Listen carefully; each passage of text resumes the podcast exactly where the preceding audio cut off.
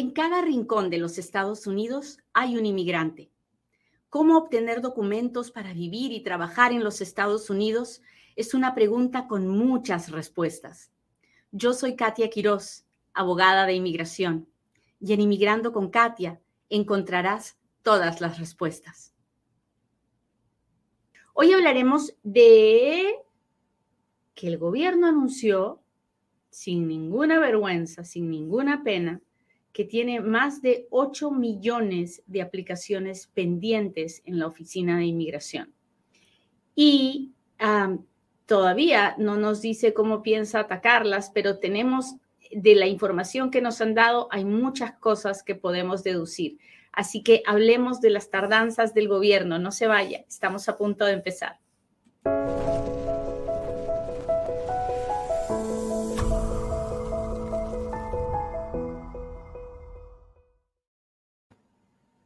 Buenos días, bienvenidos a otro Inmigrando con Katia, un programa ah, para los inmigrantes dentro y fuera de los Estados Unidos, donde yo, Katia Quiroz, pues le cuento lo que está pasando, le cuento las últimas noticias de inmigración, le enseño las leyes de inmigración, porque estoy convencida de que es a partir de la educación que el inmigrante puede tomar decisiones informadas. Hoy vamos a hablar de las demoras en la oficina de inmigración. Así que empecemos por ahí. En la oficina de inmigración, en, la ruta que tiene un inmigrante, mejor dicho, para arreglar papeles en los Estados Unidos, hay diferentes oficinas, diferentes departamentos por donde puede ir un inmigrante pidiendo un beneficio. La primera es la oficina de inmigración. Ahí es donde pido, hago una petición familiar, pido una visa de trabajo, ahí es donde pido un permiso de trabajo, donde pido asilo, VAWA, visa U, TPS, DACA. Todos esos trámites se hacen con la oficina de inmigración. La oficina de inmigración se llama USCIS. Bueno, hay otros departamentos donde también se hacen trámites de inmigración, por ejemplo, la Corte de Inmigración. La Corte de Inmigración no tiene nada que ver con la Oficina de Inmigración, pero también ofrece beneficios de inmigración, como puede ser un asilo, ah, un asilo en corte, que es diferente al asilo en la Oficina de Inmigración, o la cancelación de deportación, o la residencia o una cancelación de VAWA, que es un, algo especial. En fin, ese es otro departamento donde yo también puedo pedir un beneficio. El otro departamento es la patrulla fronteriza. La patrulla fronteriza es una prima de la Oficina de Inmigración y también da beneficios como permitirle la entrada a un turista, permitirle la entrada a alguien que viene con una visa de estudiante, de, cualquier tipo de visa, ¿no? De periodista, de inversionista, de trabajo. La Oficina de Inmigración USCIS eh, aprueba la visa, pero es últimamente la patrulla fronteriza quien deja a esa persona entrar a los Estados Unidos con esa visa. Así que hasta ahora hemos hablado de tres diferentes oficinas gubernamentales, ¿no? USCIS, CBP, que es la patrulla fronteriza, la Corte de Inmigración. Últimamente también tenemos a ICE. ICE es la oficina, es la oficina de inmigración que se encarga de las deportaciones.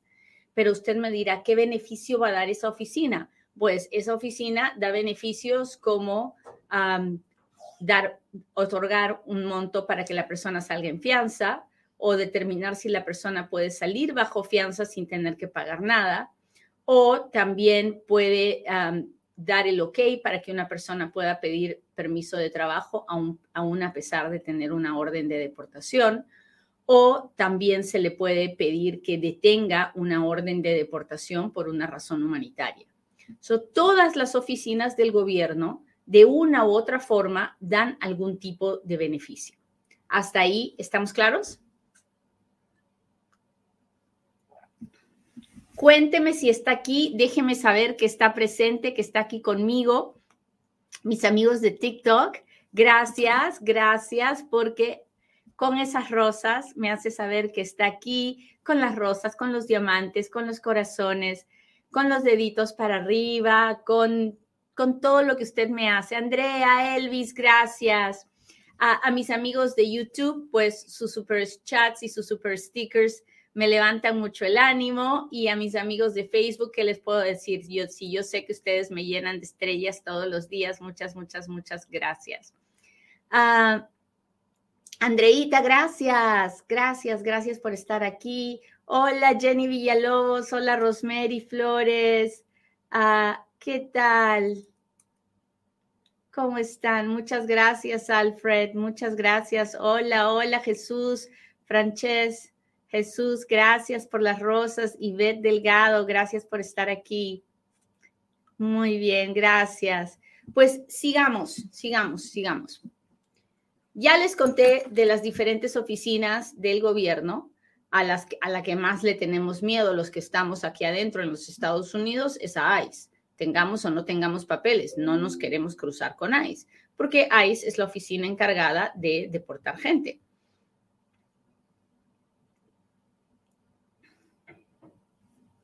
Espéreme un minuto.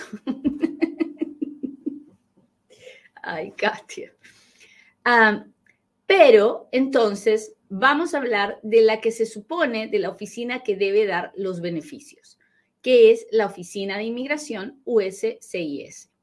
La Oficina de Inmigración es una oficina que no se mantiene con el dinero del gobierno. O sea, el dinero no usa el, dinero que recauda de los taxes, de los impuestos de la gente para mantener a, a la oficina de inmigración USCIS. No, la oficina de inmigración es autogestionable. ¿Qué quiere decir eso? Que con el dinero que recaudan, con ese dinero que recaudan de las aplicaciones de los inmigrantes, ah, con ese dinero tienen que sostener a la oficina, tienen que pagar sus gastos. Y resulta que desde hace muchos años han hecho un pésimo trabajo, porque estas demoras que tenemos hoy día son la consecuencia de un mal manejo de la Oficina de Inmigración de muchos años. No le podemos echar la culpa a la, a la jefa máxima de la Oficina de Inmigración, a la señora Jadou, porque ella tiene pocos meses en el cargo y ella no creó este desastre, ¿no? Ah, entonces, la oficina de inmigración ya andaba mal desde hace varios años, pero con la pandemia se puso mil veces peor. Y como pasó lo de la pandemia, pues empezó a perder la producción que tenía porque los empleados o se enfermaron o se fueron a trabajar a sus casas y no es lo mismo ni es igual y el número de casos que se aprobaron o rechazaron disminuyó considerablemente. Entonces, hoy en día el gobierno ha, porque nosotros los abogados siempre le andamos pidiendo al gobierno que nos diga números, cuántos casos se han procesado, cuántos casos se han hecho, por qué la demora. Y la Oficina de Inmigración nos ha contestado así nos ha dicho, en este momento tenemos 8 millones o más de peticiones pendientes que no se han procesado todavía. 8 millones, muchachos, 8 millones. De esos 8 millones, 2 millones son peticiones familiares. Por eso es que hoy en día demora como 8 años que me aprueben la petición que le hice a mi hermano. ¿Por qué? Porque nomás la recibieron, la pusieron en un, en un almacén y que duerma ahí el sueño de los justos hasta que ellos encuentren tiempo para procesarla. Y como nunca tienen tiempo, pues ahí sigue durmiendo el sueño de los justos, ¿no? De, las, de los dos millones, de los dos millones de, de peticiones, a las únicas que le ponen prioridad son a la petición de un ciudadano a un hijo menor de edad soltero, a un esposo o esposa, a su mamá, a su papá, y la petición de un residente a su esposa y a sus hijos solteros menores de 21 años. Todos los demás no tienen prioridad y debemos de seguir esperando hasta el día que haya suficiente personal para suficientes empleados para procesar estas peticiones. Las, el, segundo grupo de aplicaciones que tiene más volumen en, esta, larga espera ah, son las peticiones de permisos de trabajo. Tienen 1.5 millones de aplicaciones de permisos de trabajo que están pendientes. No es broma, 1.5 millones. Eso quiere, es antes, antes de la pandemia, antes del presidente Trump, usted hacía una aplicación para permiso de trabajo y en tres meses le resolvía. Hoy en día están demorándose siete, ocho meses y el tiempo sigue creciendo. ¿Por qué? Porque tienen 1.5 millones, no se dan abasto. No tienen suficiente personal. El tercer grupo es 1.2 millones de aplicaciones de, combinadas de asilo, TPS y visa U. Asilo, TPS y visa U. el asilo no es el número más grande. Las peticiones familiares, los permisos de trabajo son los números más grandes. Después viene asilo, TPS y visa U. Por eso es que las visas U, ah, hay un gran número de visas U y eso es lo que lleva a las grandes demoras, ¿no? Por, por un lado, porque ellos no se dan abasto, por otro lado, porque no hay, ah, no hay más que 10 mil visas al año. Entonces la gente tiene que esperar y esperar y por eso la visa U hoy en día es un proceso que demora seis o siete años. El cuarto grupo es que son 900 mil, casi un millón de aplicaciones para renovar la residencia. Hay un millón de personas que no se han hecho ciudadanas, sino que han tenido que renovar su residencia. Esas personas hoy en día están ah, esperando una tarjeta de residencia que demora entre 24 y 28 meses en llegar. No, es desesperante, ¿no? Porque usted es residente, ah, tiene que aplicar para renovar la residencia. Originalmente nos dijeron, aplique seis meses antes para que en esos seis meses le llegue la residencia y usted nunca se quede sin una prueba de residencia. Hoy en día usted aplica seis meses antes y va a demorar 24 a 26 meses que le llegue la nueva Green Card. Así de terrible está la situación. El siguiente grupo de aplicaciones pendientes es el de las ciudadanías. En este momento, ellos dicen tener 850 mil aplicaciones de ciudadanía pendientes. Y esto, esto es lo más increíble de todo, porque en el último año, la Oficina de, de Inmigración se ha dedicado en cuerpo y alma a hacer aplicaciones de ciudadanía. Con esto de que venían las elecciones, le pusieron mucho énfasis, mucho, mucha prioridad a las aplicaciones de naturalización de ciudadanía. Así que aún así, con todo el esfuerzo que hicieron, todavía les quedan 850 mil aplicaciones pendientes. El siguiente grupo que son medio millón, 530 mil, son de las personas que están pidiendo un permiso para viajar, ya sea porque tienen TPS, están pidiendo un permiso para viajar, tienen DACA, están pidiendo un permiso para viajar, o tienen asilo, están pidiendo un permiso para viajar.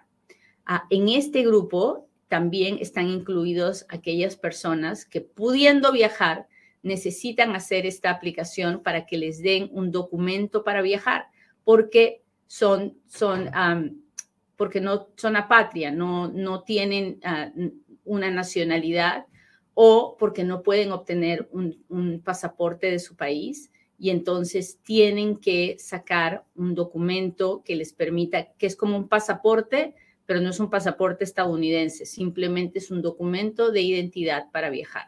Así que todas esas personas están en este grupo de los 530 mil que están pidiendo un permiso para viajar. Por último, están las peticiones de visas de trabajo. Por último, ¿ah? porque la verdad es que en este país es muy, muy difícil, muy difícil pedir una visa de trabajo. solo son 179 mil las personas que tienen una visa de trabajo pendiente. Una de las razones por las que este número también es bajo en comparación del resto es porque con las visas de trabajo uno puede pagar 1.500, 2.500 dólares para que su caso se acelere. Entonces, estas personas pagan extra y se les da un mejor trato, lo que no es justo, ¿verdad? No debería ser así, porque ya de por sí estamos pagando un montón de dinero para que nos, para que nos sirvan y uh, me parece súper mal que tengamos que pagar más encima si queremos que nos atiendan rápido. Y me faltó un grupo más. Y este es bien importante porque la mayoría de las preguntas que me hacen ustedes todos los días es ¿por qué mi perdón se está demorando tanto? Bueno, su perdón está en un grupo con las personas que también piden cambio de estatus uh, y son 560 mil casos que están pendientes, medio millón de casos pendientes. Y para ellos, como les digo, no es una prioridad. Nada de esto es una prioridad. En este momento, hasta la semana pasada, la prioridad eran las ciudadanías. Y ahora hay que ver en qué se van a concentrar. Pero esa es la razón por la que usted ve que su caso está tan, tan, tan demorado. Usted está en un grupo, ya sea con los que son dos millones, con los que son un millón, con los que son medio millón. ¿Y cómo vamos a hacer para que encuentren su caso y lo procesen? Pues de eso es lo que quiero hablar hoy día. Muy bien, cuénteme si hasta ahí vamos bien.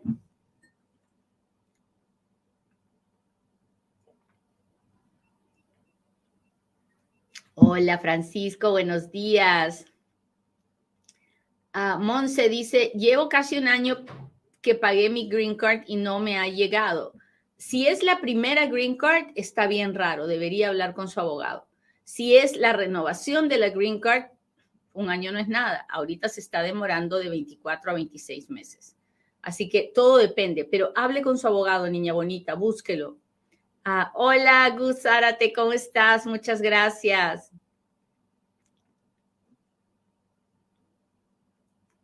Hola, hola. Nos verán desde Curazao. Muchas gracias. Ah, ¿Cómo se pide un perdón? Uy, yo tengo varios programas. Si usted va a la página de YouTube a Emigrando con Katia y me busca ahí, usted va a ver la cantidad de programas que he hecho de perdones. Cómo se hace un perdón, cómo se hace una visa VAWA, qué se necesita para hacer una visa U, cómo es el proceso. Todo se lo explico ahí. Así que no se olvide de ir a la página de YouTube. Sigamos. ¿Qué hacemos entonces si queremos que nuestro caso se procese más rápido? Pues hay situaciones en las que sí podemos pedir que nuestro caso se procese más rápido y hay situaciones en las que no tiene sentido, no sirve de nada. Déjeme explicarle. Usted hace una petición familiar, usted es ciudadano y hace una petición familiar por su mamá, ¿ok? Y pasa el año y la petición no se aprueba. Y usted se enferma y necesita el apoyo de su mamá. En ese momento, usted puede buscar toda la documentación de su situación médica y contactar a la oficina de inmigración y pedir que se acelere la aprobación del caso de su mamá porque usted la necesita lo más pronto posible. En ese caso, sí vale la pena porque si la Oficina de Inmigración acelera la aprobación, acelera transferir el caso al Centro Nacional de Visas, entonces puedo ir al Centro Nacional de Visas, pedirles que aceleren el, procesamiento de la residencia para que mi mamá tenga su cita en su país de origen y pueda venir con la residencia. En ese caso es posible.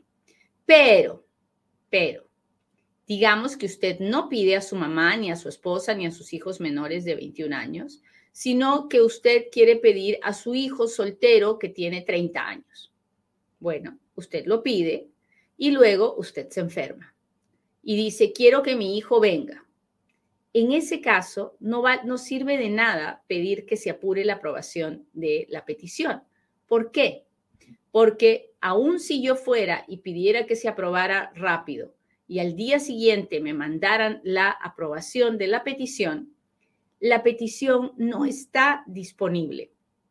Entonces, no le voy a poder pedir al Centro Nacional de Visas ni a la Oficina de Inmigración aquí adentro que me den la residencia para mi hijo porque tengo que esperar a fuerzas, porque la ley es así y no hay manera de acelerarlo, hasta que la fecha de mi petición aparezca en el boletín de visas. O sea, hasta que el Departamento de Estado me diga que ya están procesando green cards para la petición, la petición para la fecha en que pedí a mi hijo.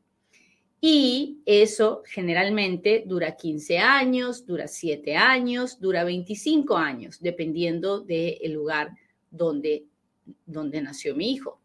Así que por esa razón, en ese caso, no vale la pena pedir que se acelere la aprobación de la petición. ¿Me está entendiendo lo que le estoy diciendo? ¿Le doy otro ejemplo? ¿Sí? Bueno, déjeme darle otro ejemplo. Yo estoy esperando el perdón de mi petición y ah, pues sucede algo terrible y yo necesito sacar mi residencia lo más pronto posible ah, porque, no sé, tengo a un hijo enfermo y tengo que llevarlo por los Estados Unidos a ver doctores y pues indocumentada no me puedo meter a los aeropuertos así nomás y entonces voy y le explico a la oficina de inmigración y la oficina de inmigración dice, ok, vamos a acelerar el, el, proceso del perdón. E, ellos aceleran el perdón, le aprueban el perdón y luego lo mandan a, y luego le, notifican al Centro Nacional de Visas que, que a su vez le notifica a la embajada donde usted tiene que tener la cita. Pues si usted le pide que la aceleración a la oficina de inmigración, la oficina de inmigración va a aprobar el perdón y ya está, no va a hacer nada más. Luego usted va a tener que pedirle que se acelere su cita a la embajada de su país de origen a donde usted tiene que ir. Entiende que son dos procesos diferentes. Entonces, no es que le pido a uno y ya todo va a suceder mañana. No, así no funciona. Pero ¿es posible hacerlo? Sí, es posible. Es tedioso, es fastidioso, pero es posible. Entonces, de esas maneras, usted puede, generalmente por una razón humanitaria o una razón de negocios que pueda afectar a los Estados Unidos, podemos pedir que se acelere el procesamiento de un caso. Pero tenemos que tener en cuenta que la visa tiene que estar disponible, el proceso en el Centro Nacional de Visas tiene que estar listo para procesarse. Si no, de lo contrario, no nos sirve de nada. Otra cosa que se puede hacer para pedir que se acelere el procesamiento de su caso es contactar a un congresista o a un senador federal para que ellos que tienen una línea directa de conexión con la Oficina de Inmigración puedan preguntarle a la Oficina de Inmigración qué está pasando con su caso y si es que lo pueden acelerar. Esa es otra manera que también sirve, que también funciona y una forma en la que los congresistas ayudan a las personas que viven en sus ciudades o en sus estados. Hasta ahí, ¿cómo vamos, muchachos? Hola, hola a todos los que me saludan, muchas gracias. Saludos de Nueva York, Randy, muchas gracias. Dice, eres la mejor, no es cierto. Eso es algo que, que, aprendí hace muchos años. Siempre hay alguien mejor que tú. Y eso es muy bueno, ¿sabe usted? Porque eso nos debe motivar a querer todos los días ser mejores. Así que si usted se cree que es el, el mejor de los mejores, no es cierto. Siempre hay alguien mejor que nosotros. Y eso es bueno. Eso es bueno. Hola Carmen, ¿cómo está? Luzaida Peña dice, ¿es cierto que se aproxima una crisis económica? yo creo que ya estamos en una crisis económica y estamos desde hace mucho tiempo, ¿no, muchachos? Ahora, si esta va a empeorar o no, pues ya lo veremos. Lo estamos, estamos en algunas ciudades lo están viviendo, están viviendo una, una crisis fuerte. En otras ciudades no se siente tanto, pero definitivamente tenemos una crisis económica hace mucho tiempo. ¿Para cuándo sale el boletín de visas? Sale generalmente alrededor del 15 de cada mes. Si usted quiere que yo le mande el boletín de visas todos los meses a su correo electrónico, solo tiene que, ah, solo tiene que entrar a inmigrandoconkatia.com y suscribirse al boletín que yo envío todos los meses. Así que ahí le cuento las últimas noticias, ahí le pongo el boletín, le digo cómo va la visa U, hace que le mando mucha información. No se olvide de hacerlo. Muy bien. Hola, así, Cineshat, ¿cómo estás? Elena Restrepo, mucho gusto. Bonavita, Adrián, hola, hola. Muy bien. ¿Quién puede pedir que se acelere su caso? Todo el que puede obtener un beneficio inmediato. DACA, TPS, petición familiar inmediata, o mi fecha de prioridad ya está, en la fecha en que lo envié, asilo, ya les dije asilo, DACA, perdones, reemplazo de la I-90. Ahora, con el reemplazo de la I-90 es un poquito tricky, o sea, tiene, tiene su historia, porque usted presenta la aplicación, inmediatamente le van a dar una carta de extensión. Entonces, con esa carta de extensión, ellos se lavan las manos porque dicen, bueno, no nos tienes que apurar porque tienes tu prueba de residencia. Así que ahí está, es un poco difícil que apuren el procesamiento de su permiso, de, su tarjeta de residencia. Ah, la ciudadanía también se puede acelerar en algunos casos, sobre todo cuando hay una razón médica muy fuerte. una vez tuve un, cliente, iba a decir un paciente, un cliente que estaba en una diálisis ya muy intensa y necesitaba un trasplante, pero necesitaba ser ciudadano para que lo pusieran en la lista de trasplantes. Y sí me aceleraron, me aceleraron el proceso mucho, mucho, mucho. Hoy en día ya no es necesario ser ciudadano para estar en la lista de trasplantes, por lo menos no donde yo vivo, pero eh, esto fue hace algunos años. Ah,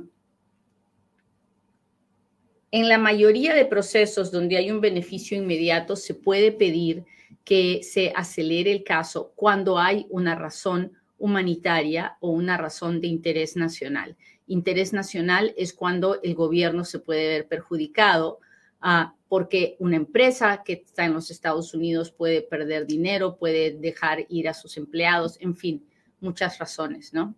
Ah, pero sí es posible. Ahora, ¿es fácil? No.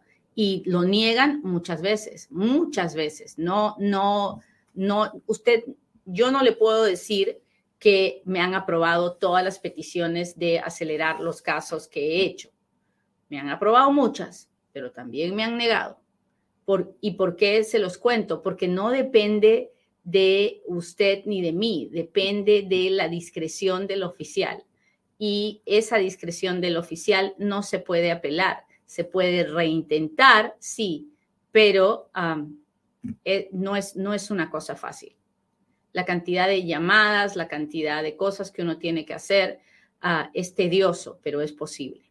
¿Ok? Muy bien, hoy hemos hablado de las demoras en la Oficina de Inmigración, USCIS. No hemos hablado de las demoras con el Departamento de Estado, con la Corte de Inmigración. De eso hablaremos en otro capítulo de Inmigrando con Katia. Ahora sí, muchachos, háganme sus preguntas porque ahora es cuando Katia responde.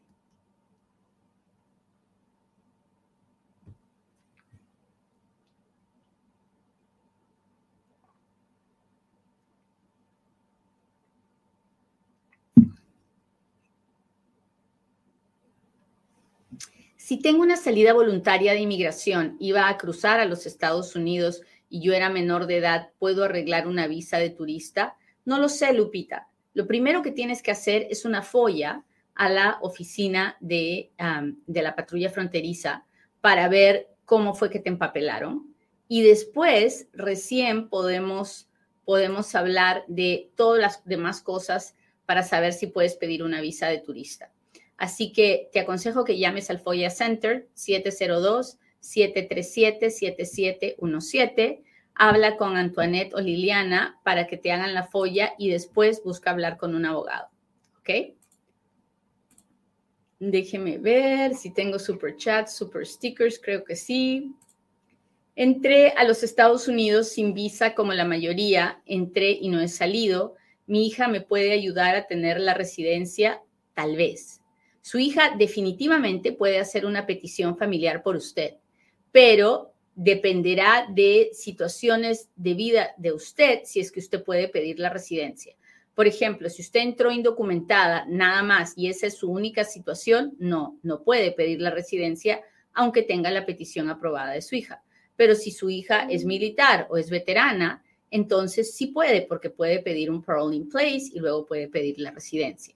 Si usted, si usted, si su hija no es militar, pero usted tiene una petición familiar de algún familiar de antes de abril 30 del 2001, y usted estaba aquí en diciembre del 2000, entonces usted sí puede hacer la residencia porque usted está, es 245I.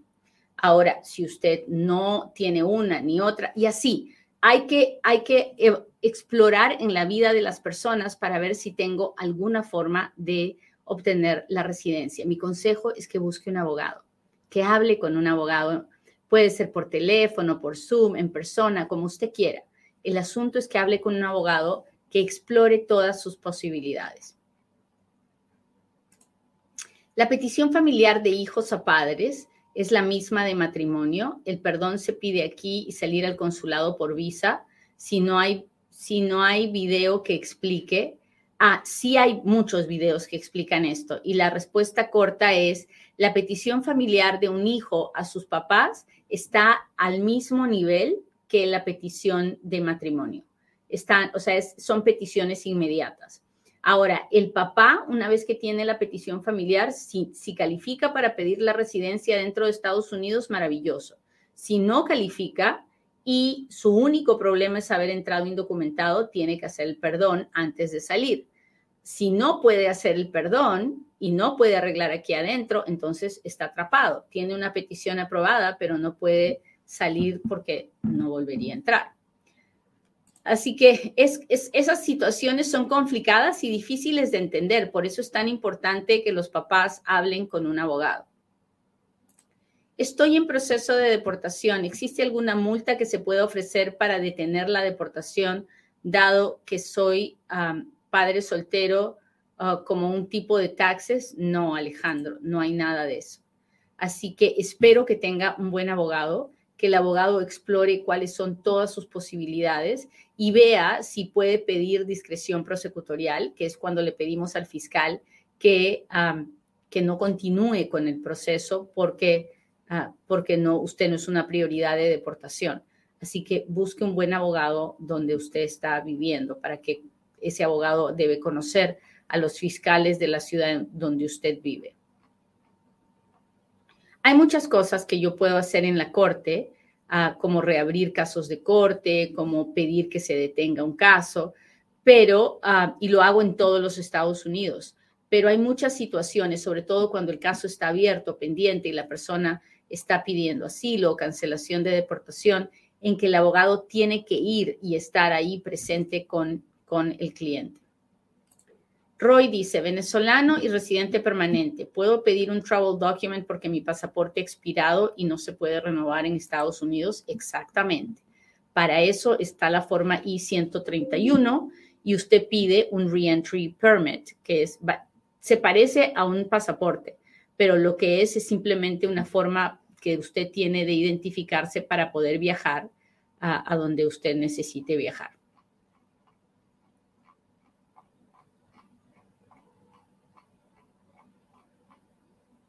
Ian, muchas gracias por la super etiqueta. Después de las huellas, ¿qué tanto dura para llegar el permiso? En este momento, siete a ocho meses. Ah, ¿Por qué ha incrementado el tiempo de los perdones? Porque no es una prioridad para ellos.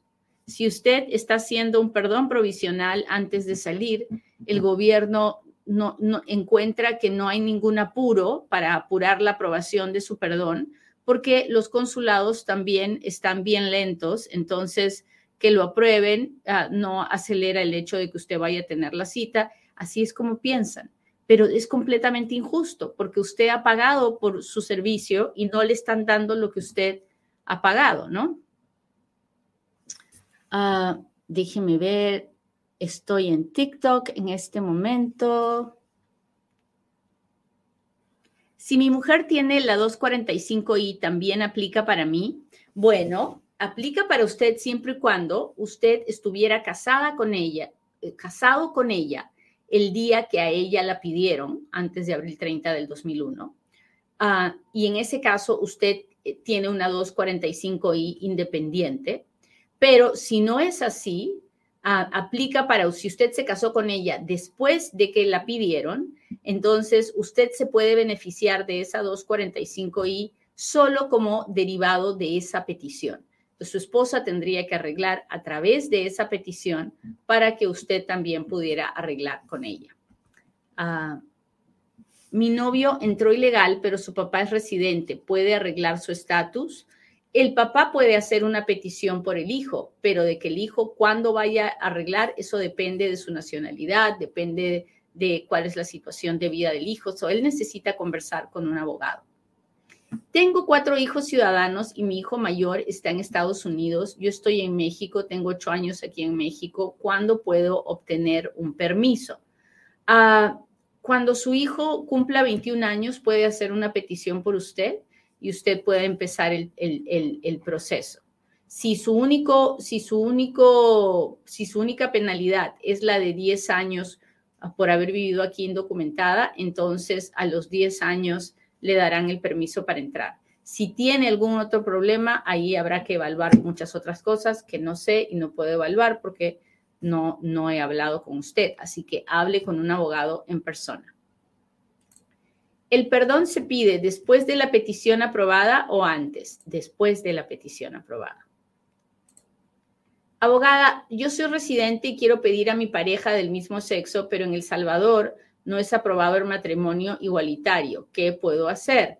Bueno, puede, ah, puede un número uno, hacerse ciudadano y traerlo como ah, novio o número dos, ir a un país donde se puedan casar para que luego lo pida y se lo traiga como esposo. Porque los Estados Unidos van a reconocer el matrimonio si fue en un lugar donde sí es reconocido. Así que hable con un abogado, Ian, ¿qué está haciendo? Hay muchas cosas que evaluar. El abogado le tiene que hacer muchas preguntas para poder decirle cuál es la mejor ruta. No tome una decisión en base a lo que le acabo de decir, porque yo no le estoy dando un consejo, le estoy diciendo información general. Pero un abogado que hable con usted le va a poder decir, oye, este es el mejor camino. Ah, a ver, déjeme ver más preguntas de el TikTok. Mi, esposo espera respuesta de perdón desde febrero del 2020. ¿Cuánto más espera? Pues ya deberían estar mandándole la respuesta. Si yo fuera usted, yo eh, entraría a la página web del Departamento de Inmigración y mandaría un email preguntando qué ondas porque ya se pasó el tiempo. Si tiene un abogado, hable con su abogado para que él fastidie a la oficina de inmigración. Muy bien. Me alegra mucho de haber estado con ustedes, muchachos. Le pido a Dios que hoy tengan un buen día y que podamos, ah, desde nuestra situación, donde nos encontremos, poder dar gracias, porque todos, todos tenemos razones para agradecerle a Dios tenemos bendiciones que a veces ni siquiera nos damos cuenta. Así que nos vemos en otro próximo Inmigrando con Katia. Bye.